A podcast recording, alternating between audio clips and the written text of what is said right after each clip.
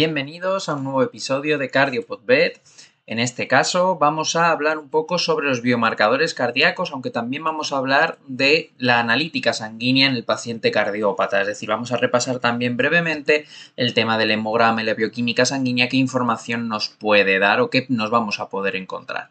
Mi nombre es Oscar Monge, soy veterinario con especial interés en la cardiología clínica de pequeños animales y vamos para allá con este episodio. Entonces, una vez que nos centramos ya en hablar en la analítica sanguínea en el paciente cardiópata primero y después ya nos iremos a los biomarcadores más específicos de la función cardíaca, tenemos que tener en cuenta que es verdad que en muchos pacientes cardiópatas no vamos a ver alteraciones en el hemograma o en la bioquímica que nos hagan pensar en que es un problema cardíaco. Pueden ser alteraciones que son muy eh, poco específicas, ¿vale? Es decir, pueden ser cambios de cualquier patología casi, pero sí que nos van a poder dar una pequeña pista o al menos saber que esas alteraciones pueden venir porque tenemos un problema cardíaco.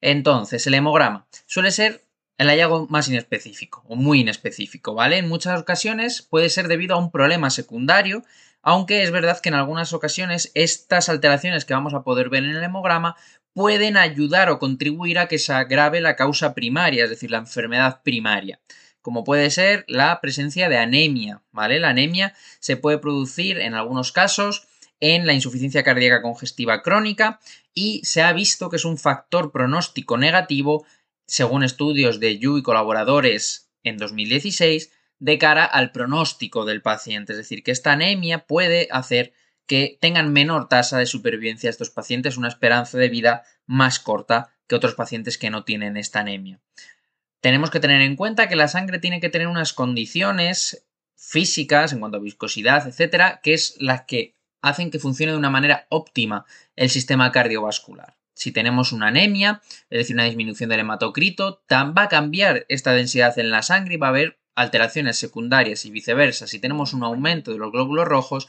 también nos va a dar lugar a alteraciones. Es decir, en la, otra cara de la moneda podremos encontrar la policitemia, por ejemplo, por los shunts derecha-izquierda, que se produce este síndrome de Eisenmenger, y se produce una policitemia secundaria. También en algunos animales se puede encontrar por hipoxia crónica, pero es más raro verlo. Valores del 70 por encima del 70% de hematocrito van a dar alteraciones en esta sangre y pueden conducir a alteraciones neurológicas, formaciones de trombos, intolerancia al ejercicio, etc. En cuanto a la serie blanca, es decir, a los glóbulos blancos, se suele observar un leucograma de estrés, simple y llanamente porque es un animal que viene en una insuficiencia cardíaca congestiva, no puede respirar, está nervioso y se da este leucograma de estrés, en el que veremos leucocitosis con neutrofilia, desviación, ¿vale? Y linfopenia. En algunos casos, como puede ser la endocarditis, vamos a poder ver otras alteraciones como es la leucocitosis severa, neutrofilia con o sin monocitosis. También vamos a poder encontrar en algunas enfermedades cardíacas la esinofilia, como por ejemplo en los pacientes que estén eh, infectados con o tengan la parasitación, mejor dicho, de Dirofilaria immitis. En cuanto a las plaquetas, la acción plaquetaria, vamos a poder ver tanto trombocitopenia como trombocitosis en casos de enfermedad cardíaca, es decir, en los pacientes cardiópatas. Principalmente en los pacientes felinos es donde se suelen ver estas alteraciones y tanto una como la otra pueden estar asociadas con un tromboembolismo aórtico. Pasamos ya a la bioquímica. En cuanto a la bioquímica, los pacientes con enfermedad cardíaca suele ser normal, a excepción de valores relacionados con la funcionalidad renal, que podemos tener una azotemia prerrenal por esa insuficiencia cardíaca, no consigue que llegue un eh, gasto cardíaco adecuado hacia el riñón y por tanto no va a tener una vascularización correcta y no va a producir esta azotemia prerrenal y secundaria el uso de fármacos. Todos conocemos el uso de los diuréticos y es lo que nos puede causar la alteración de forma secundaria. También podremos ver alteraciones electrolíticas y alteraciones, por ejemplo, en enzimas hepáticas o en algún otro órgano como ahora vemos. En el caso de las enzimas hepáticas, como veremos, es por congestión venosa principalmente. El BUN y la creatinina son los valores eh, a monitorizar de la funcionalidad renal más clásicos que se pueden utilizar y se van a ver alterados, pues, como digo, por esa azotemia prerrenal o por el uso de los diuréticos. También tenemos que tener en cuenta que hay otros fármacos, como, los, como el anapril, que se excretan a través del riñón y por tanto esto también puede causar daño. Por ejemplo, un fármaco que se utilizaba antes mucho y ahora solo se utiliza en algunas arritmias, como es la digoxina, también puede producir daño en el riñón debido a que se excreta a través de ella. Debemos recordar también el síndrome cardiorrenal, es decir, cuando hay una alteración cardíaca esto va a afectar al riñón, pero cuando también hay un fallo en el riñón, un problema del riñón, esto va a afectar negativamente al corazón. Todos estos sistemas en los que se encuentra el sistema renina, angiotensina, aldosterona, que se encuentra también el sistema nervioso simpático, va a hacer que los fallos en un lado afecten al otro y viceversa. Esto lo tenemos que tener muy en cuenta a la hora de tratar a nuestros pacientes.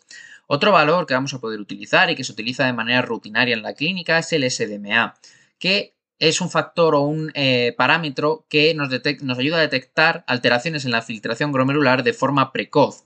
Y según un estudio de Choi y colaboradores en 2017, un aumento del SDMA, un aumento paulatino de este SDMA en los pacientes cardiópatas, también puede estar relacionado con el empeoramiento de la enfermedad cardíaca, debido, como digo, a este síndrome cardiorrenal y hasta posible azotemia prerrenal. A veces eh, observamos que el BUN, es decir, el nitrógeno ureico, aumenta y disminuye la creatinina en pacientes crónicos cardíacos. Y dices, uy, esto no cuadra. Tenemos que tener en cuenta que la creatinina, si se produce una caquexia cardíaca, es decir, una pérdida muscular, va a haber una menor producción de creatinina y por eso puede descender esta creatinina. Por tanto, en estos pacientes crónicos nos tendremos que guiar a lo mejor un poco más por el BUN, por el nitrógeno ureico, que por la creatinina. En cuanto a las enzimas hepáticas, lo que vamos a hacer es lo que veremos que en casos de congestión venosa, principalmente con insuficiencia cardíaca congestiva derecha o por toxicidad de fármacos utilizados, eh, veremos alteraciones de estas enzimas hepáticas. La primera que se suele alterar es la AST.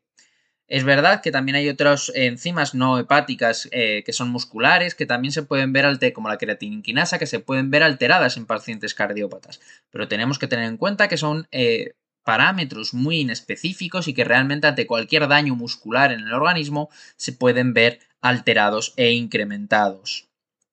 También tendremos que tener en cuenta un órgano que no pensamos en él realmente cuando pensamos en un paciente cardiópata, como es el páncreas, porque realmente es curioso, pero la lipasa pancreática específica como se ha demostrado en algún estudio de Hans y colaboradores en 2017, en 2015, perdón, en pacientes con insuficiencia cardíaca congestiva se produce un aumento de esta, eh, de esta lipasa pancreática específica, es decir, signos de pancreatitis, y además vieron en el estudio que estaba correlacionada con el ratio aorta-atrio izquierdo, ¿vale? Cuando había un ratio atrio izquierdo-aorta aumentado, también aumentaba de manera proporcional esta lipasa pancreática específica. Por tanto, esto se puede deber simple y llanamente, igual que en una azotemia prerenal, a un fallo en esa vascularización, es decir, en esa llegada de sangre al páncreas puede hacer que también se pueda haber alterado de manera secundaria. Por tanto, no nos debería extrañar si se produce esta alteración, es que a lo mejor en algún paciente cardiópata se pueda llegar a producir una pancreatitis secundariamente. Los electrolitos es una cosa que vigilamos mucho en los pacientes cardiópatas y se va a ver alterado debido principalmente al uso de los fármacos como los diuréticos. Se va a producir una pérdida de potasio, de sodio y de cloro. Es verdad que la hipercalemia y la hipocalemia la tenemos muy eh, interiorizadas, son problemas muy habituales, entre comillas, y que sabemos que nos pueden dar lugar a arritmias severas o incluso a la muerte del paciente, si no las controlamos. Generalmente lo que ocurre con los diuréticos es una hipocalemia, pero es verdad que en algunas ocasiones, sobre todo cuando usamos IECAS y el espironolactona en conjunto, se puede dar lo contrario, que lleguemos a producir una hipercalemia. Esto se ve más en medicina humana, esto es cierto, pero también puede ocurrir en veterinaria. La hipocloremia es muy habitual y en algunos estudios se ha visto que los animales que presentan esta hipocloremia eh, puede ser que presenten resistencia a los diuréticos, sobre todo cuando se observa antes de iniciar la terapia diurética o durante esta.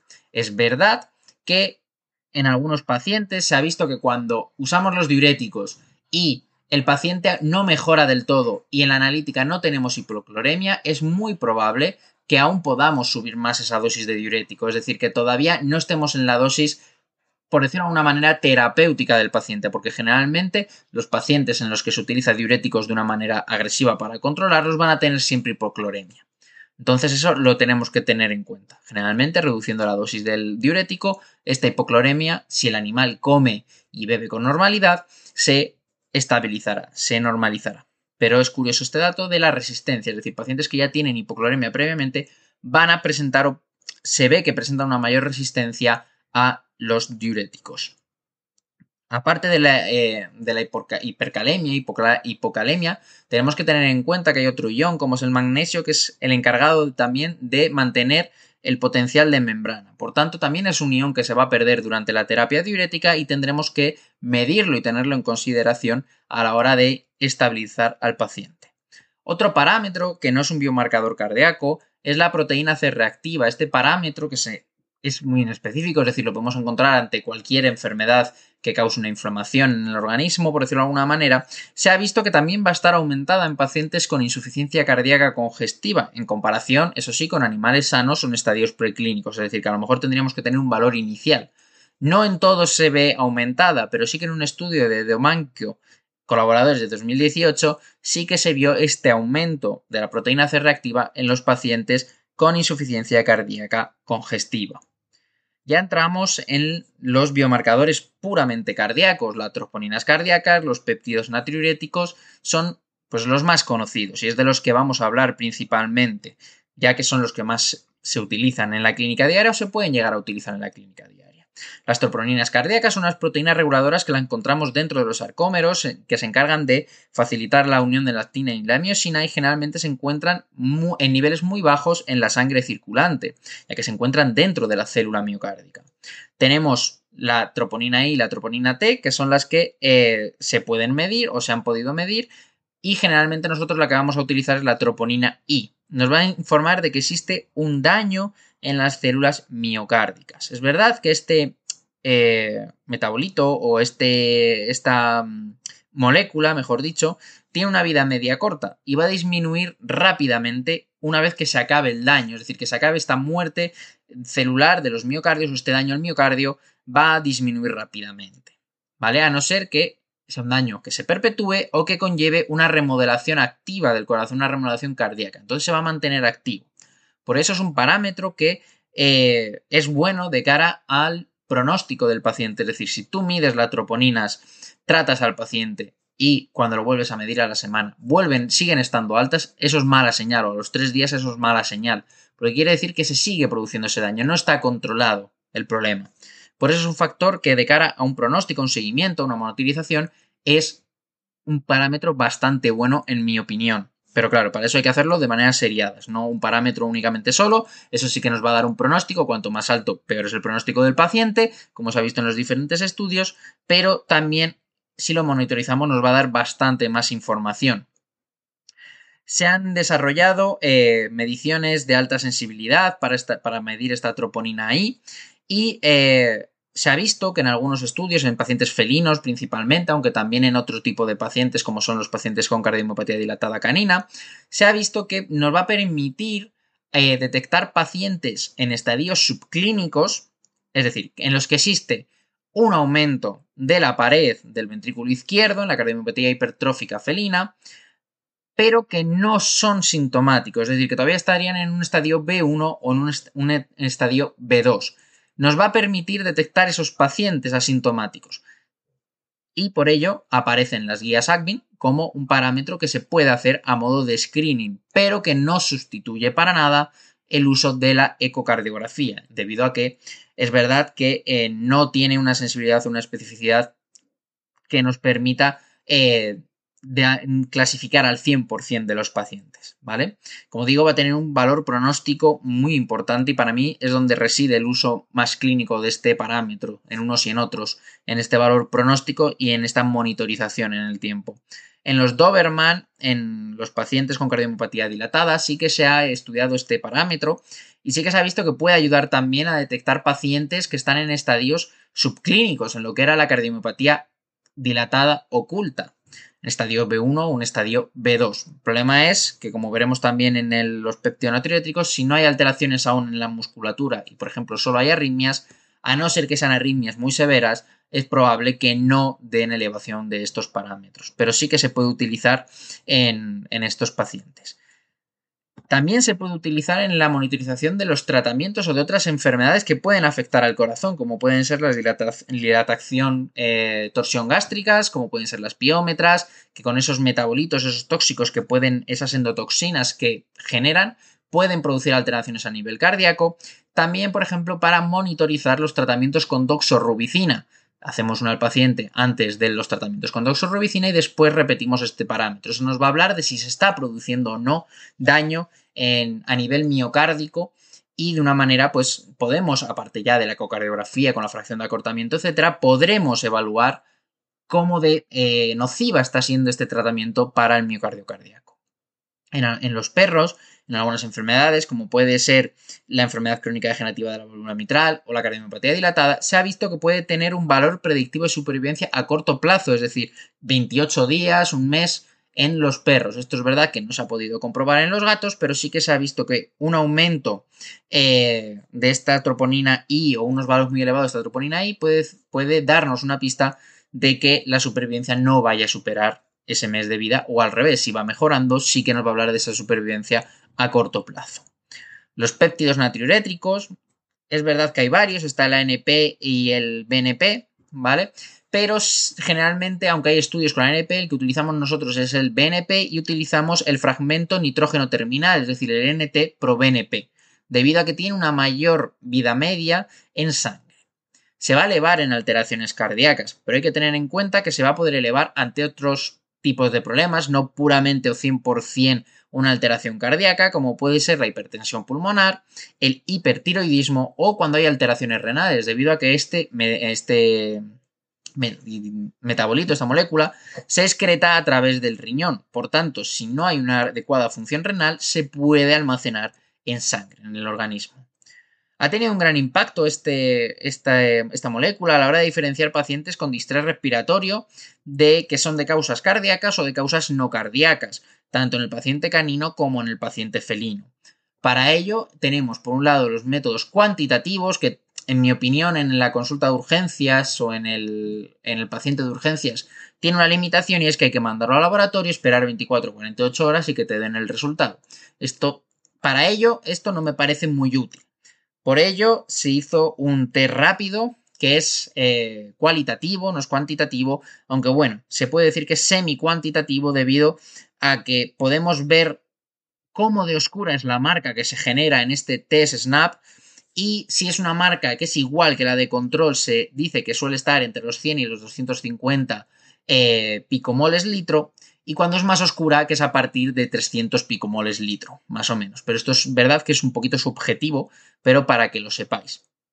Estos test rápidos van a detectar niveles a partir de los 100 o 200 picomoles litro. Y por tanto, eh, es una forma que se puede un poco, como digo, ver superpuesta entre animales normales y no, ya que se ha visto que el nivel, el cutoff de gatos normales es 100 justo.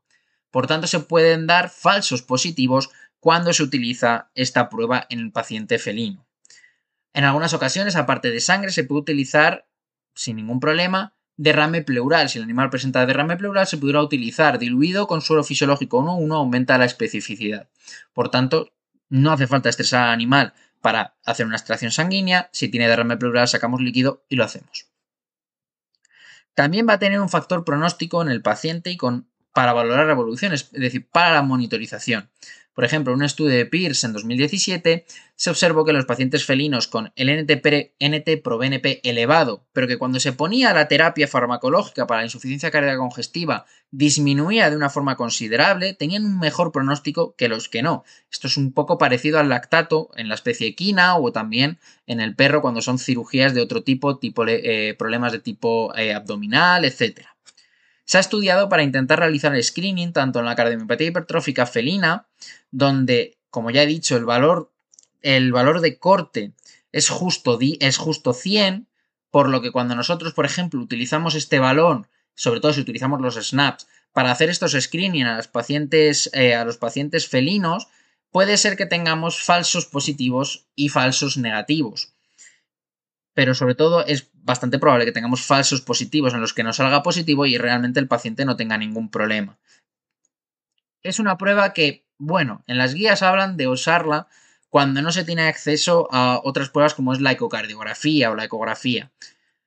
Se puede utilizar, pero siempre ante cualquier eh, hallazgo que se encuentre en esta prueba, es decir, en cuanto sea positivo, habrá que hacer la ecocardiografía para confirmarlo. También en la cardiomiopatía dilatada del Doberman se ha estudiado con resultados que son buenos, ya que nos permite detectar o va a permitir detectar en algunos casos estos pacientes más incipientes, más precoces, más iniciales, pero es verdad que vuelve a ocurrir un poco como en las troponinas, es decir, son un parámetro que si por ejemplo tenemos una cardiomiopatía dilatada en fase oculta, un estadio B1, en el que solo hay arritmias leves, que yo cuando hago un electro, un holter o incluso un ecocardio puedo llegar a detectar, Si solo hago esta prueba del NT pro BNP me puede salir negativa, pensar que es un animal que está sano y que no está sano. Por tanto, esto lo tenemos que tener en cuenta y lo que habrá que hacer es como se ha visto en algunos estudios como en Hamlet o eh, las comunicaciones que se presentaron en el ACVIN de 2022, en el que la utilización de estos parámetros, de estos biomarcadores cardíacos en conjunto con otras pruebas, como hablaremos después, sí que pueden dar un buen resultado a la hora sobre todo de hacer screening en pacientes y no hacer la ecocardiografía. Claro, esto lo hablas con o lo ves en congresos de Reino Unido, de Estados Unidos, de fuera de España, y tienen un, tiene un sentido, porque la ecocardiografía es muy cara en estos países, o es más cara proporcionalmente en, en estos países. Sin embargo, en España yo he estado haciendo cuentas, que bueno, hablaremos ahora después, pero al sumar estas pruebas no sale tan rentable como ellos pueden pensar que sale a la hora de hacer screening. Pero bueno, eso lo vemos ahora. También se ha utilizado este NT ProBNP en la enfermedad crónica degenerativa de la válvula mitral. En estudios en el pasado, ¿vale? No estoy hablando de estos últimos como el Hamlet, se observó que es un parámetro que aumenta en el estadio B2 y que va a aumentar y va a ser, si es mayor de 1500, ¿vale?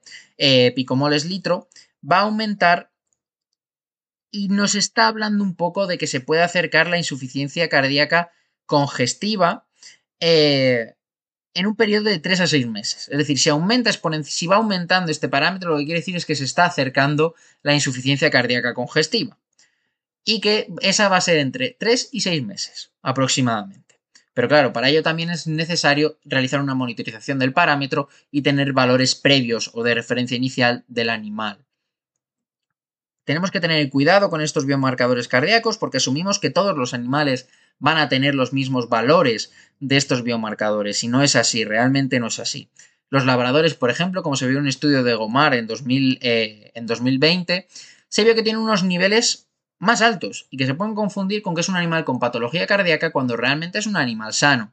Por ello, para estos animales, para los labradores, por ejemplo, se estableció o intentaron establecer unos valores de corte entre 275 eh, y 2100 picomoles litro. Como vemos, es un margen muy amplio en cuanto a lo que se mueve el rango normal de este parámetro en estos animales.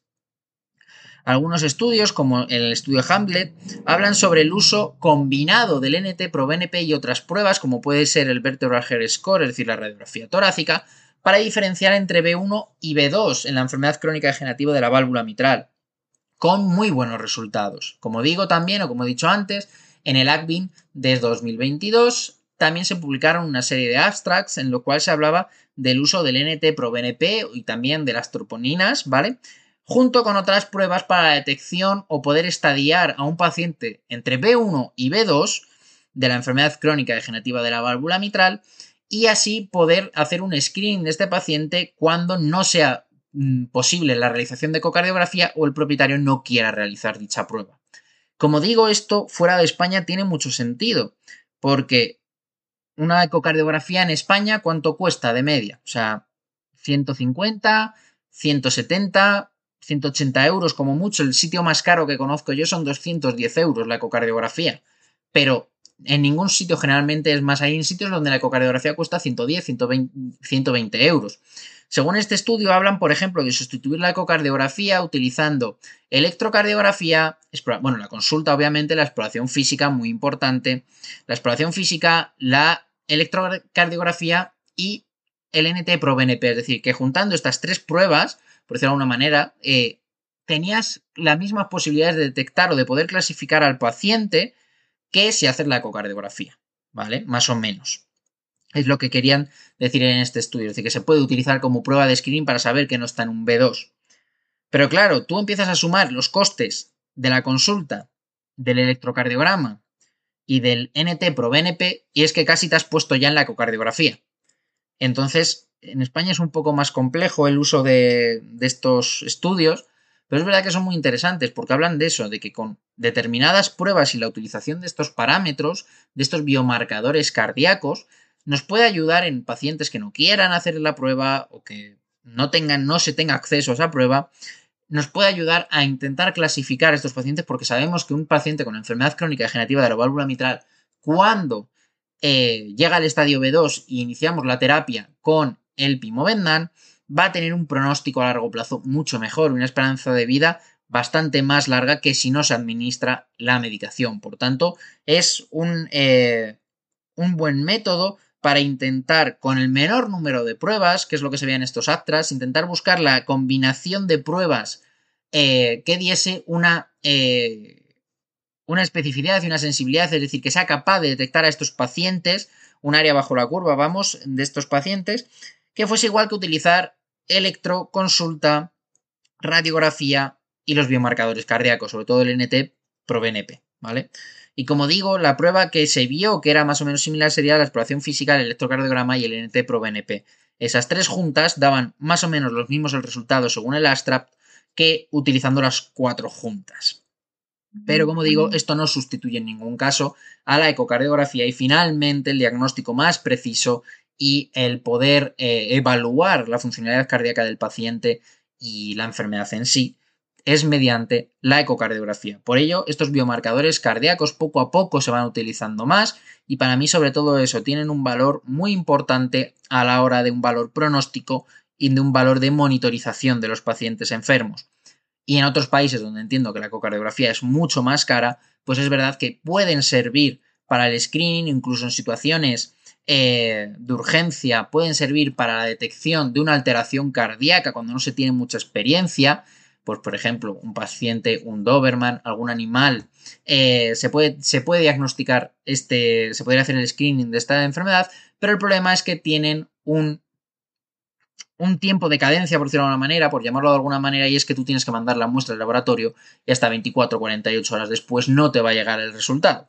Por tanto, en eso les veo cierta limitación pero sí que es verdad que de cara a monitorizar un paciente, por ejemplo, un paciente mitrálico, le haces el NT pro BNP, sale muy elevado, tiene un pronóstico malo, empiezas la terapia inicial y ves cómo va descendiendo y se va manteniendo, pues a lo mejor en un futuro se puede utilizar también como un parámetro para ver si se está manteniendo estable en las revisiones o está empeorando, ya que como hemos, visto, como hemos hablado ya, tiene un valor pronóstico de que se está acercando la insuficiencia cardíaca congestiva.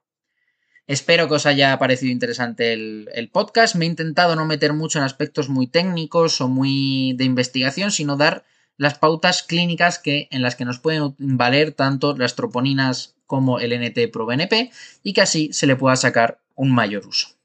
Muchas gracias y nos vemos en próximos episodios.